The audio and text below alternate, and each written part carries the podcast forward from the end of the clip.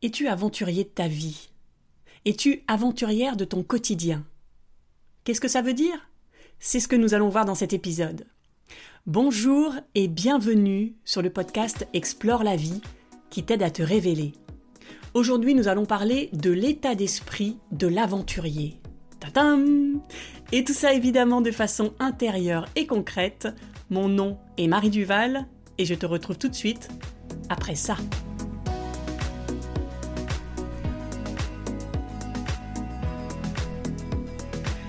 Tu le sais maintenant, si tu apprécies ce podcast, si tu y trouves de la valeur, en échange, la seule action que tu dois faire, c'est de repartager cette valeur. Alors parle de cet épisode à tes proches, partage-le sur les réseaux sociaux, mets un pouce sous la vidéo YouTube, un commentaire, mets une note sur Apple Podcast ou Spotify. Tu as le choix pour contribuer au succès de ce podcast. Alors merci pour lui. Et c'est parti pour l'exploration. La semaine dernière, j'ai profité de mes vacances pour faire une randonnée de deux jours en montagne.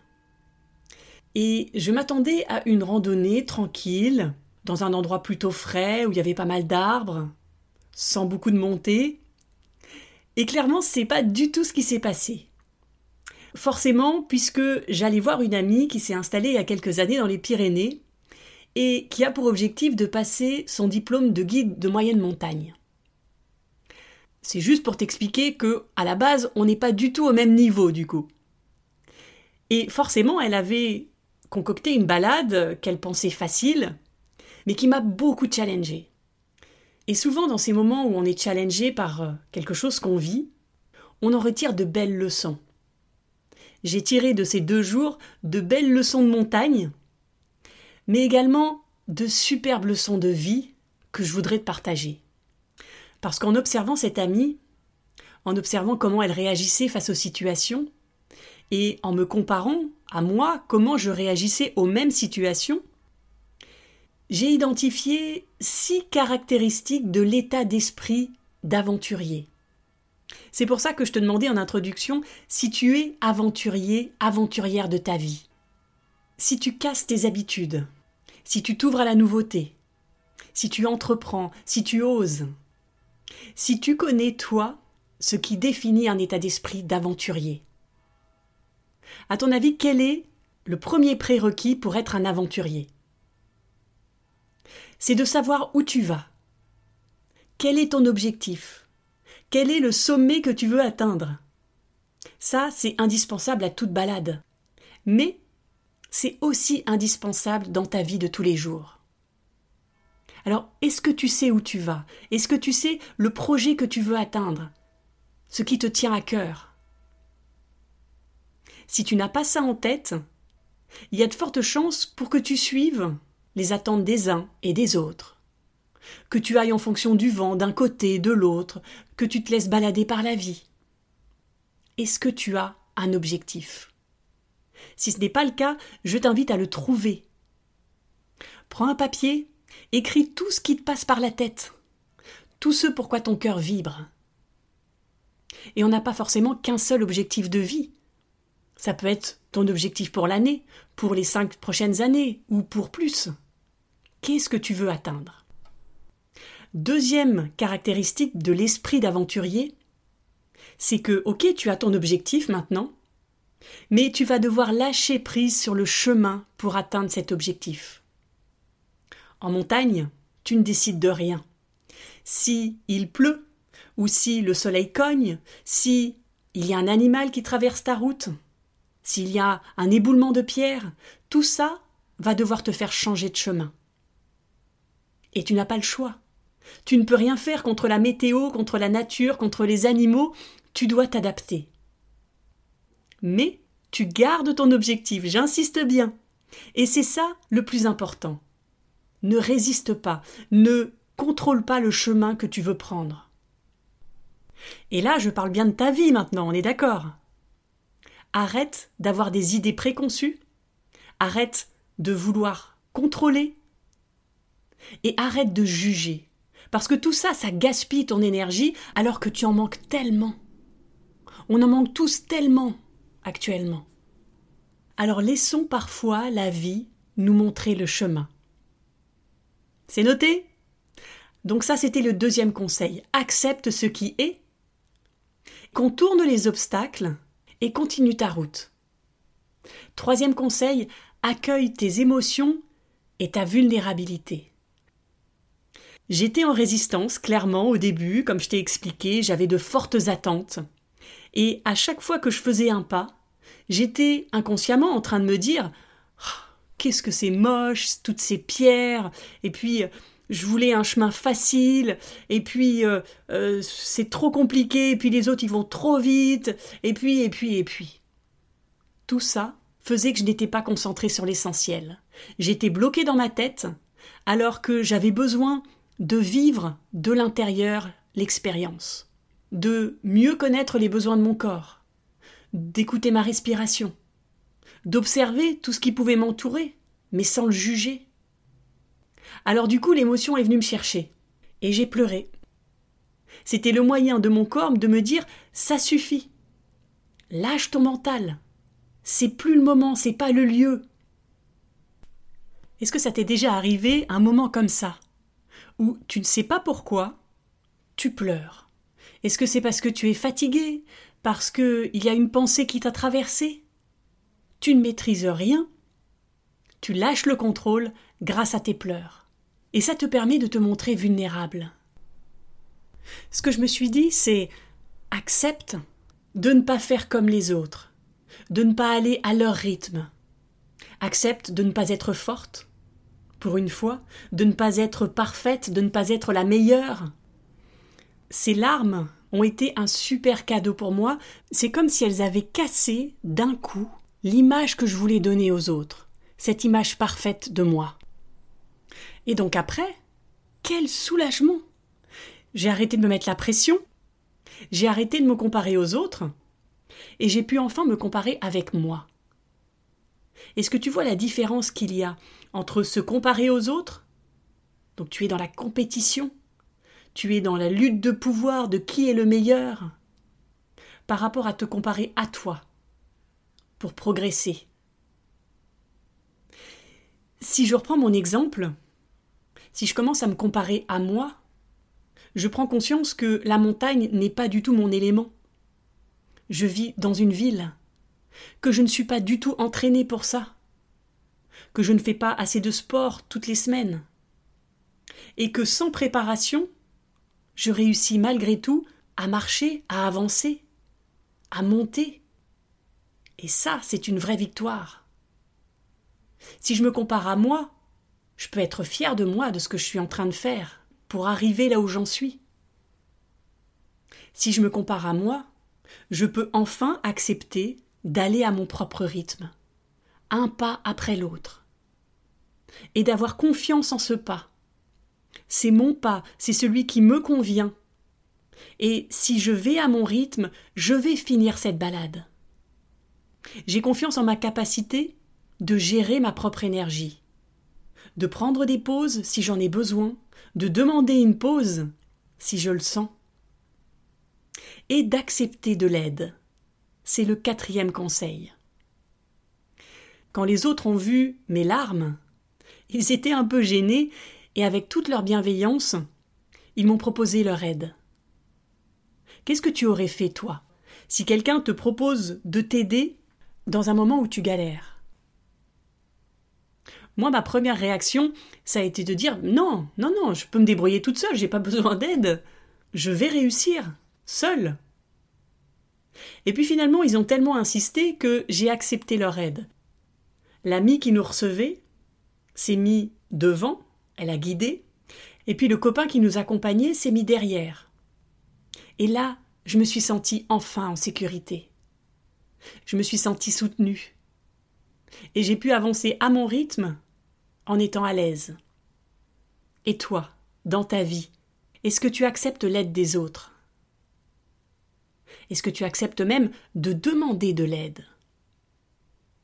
C'est pas facile, hein Mais c'est tellement ressourçant. C'est tellement agréable de pouvoir se dire que à ce moment-là, j'ai besoin de leur aide. À ce moment-là, ils sont ma béquille. Et ça ne veut pas dire que toute ma vie, je vais être aidé par eux. Non, c'est de me dire, moi j'ai d'autres points forts que je vais mettre au service du groupe. Ça va être la bonne humeur, ça va être les discussions, ça va être l'écoute. Qu'est-ce que tu peux mettre toi au service de quelqu'un d'autre? Quelles sont tes forces que tu peux partager? Et quelles sont tes faiblesses? Pour lesquelles tu vas peut-être avoir besoin de soutien de temps en temps Mieux te connaître va te permettre d'être à l'aise quand tu vas avoir besoin de demander de l'aide, parce que ce n'est pas une faiblesse. C'est un échange de bons procédés entre des personnes qui ont des points forts à un moment donné, et puis toi qui vas pouvoir, en échange, à un autre moment, leur offrir tes points forts. C'est OK pour toi ça? Alors n'oublie pas d'y réfléchir et de bien comprendre que tout le monde a des points forts et que tout le monde a des faiblesses. Personne n'est parfait.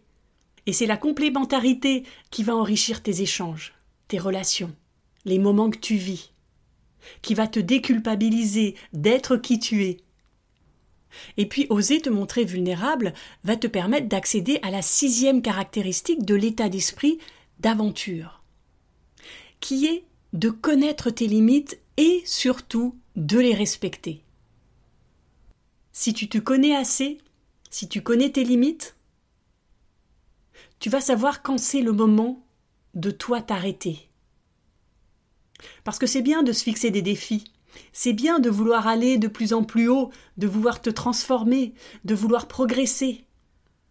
Mais parfois, faire une pause et te dire je laisse les autres continuer, aujourd'hui ce n'est pas le moment d'aller plus loin, c'est ce qui va te permettre d'intégrer tout le reste, tout ce que tu viens de vivre. Et c'est exactement ce que j'ai fait pendant cette randonnée, où on avait atteint un sommet, et je sentais que les autres voulaient continuer vers un autre sommet, beaucoup plus pentu. Je me suis posée, et je leur ai dit de continuer. Donc chacun était content, chacun pouvait répondre à ses besoins. Je n'ai pas culpabilisé puisque je me suis comparée à moi-même et je me suis dit waouh, ce que tu as fait aujourd'hui, c'est génial. Tu as encore une fois dépassé ta peur du vide, tu as été là où tu voulais aller, profite et repose-toi. Et les autres, eux, ont pu faire leur deuxième objectif, le sommet des sommets, et sont revenus pour qu'on déjeune tranquillement et qu'on partage notre contentement. Alors et toi? Est-ce que tu acceptes d'avoir des limites? Est-ce que tu acceptes de renoncer à certaines choses pour lesquelles ce n'est pas le moment, pour lesquelles tu n'es pas prêt? Et est-ce que tu acceptes de le dire aux autres? Ose montrer tes limites, ose être vulnérable.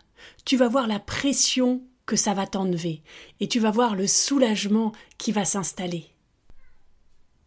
Et on arrive à la sixième caractéristique, qui est d'être ouvert.